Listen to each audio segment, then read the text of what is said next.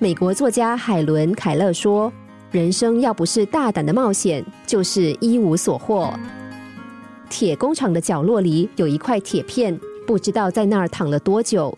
某一天，他平静的生活突然骚动起来，因为他被抛入了一团烈火之中。熊熊烈火又热又烫，铁片因此感觉非常痛苦。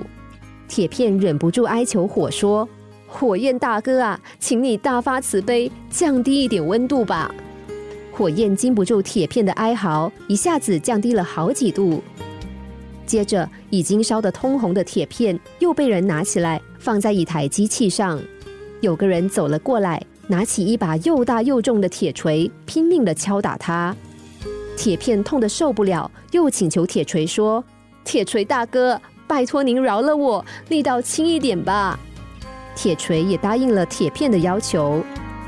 最后，铁片被制作成一只汤匙，和其他的汤匙一起进了商店，陈列在展示架上。有个妇女进入商店，一口气就买了六只汤匙，把它们放在柜子里。几个月过去，这名妇女要招待客人，于是就拿出了那组汤匙准备使用。怎么知道打开盒子之后，妇女皱起眉头来说：“奇怪，所有的汤匙都好好的，怎么只有一只汤匙生锈了呢？”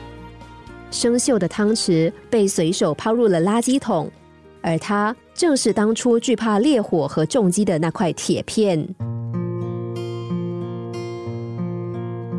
现今社会上有一种人，他们努力上进，就好像手工家具一般历久弥新；却也有许多像量产家具一般的草莓族，光鲜亮丽的外表之下，其实不堪一击。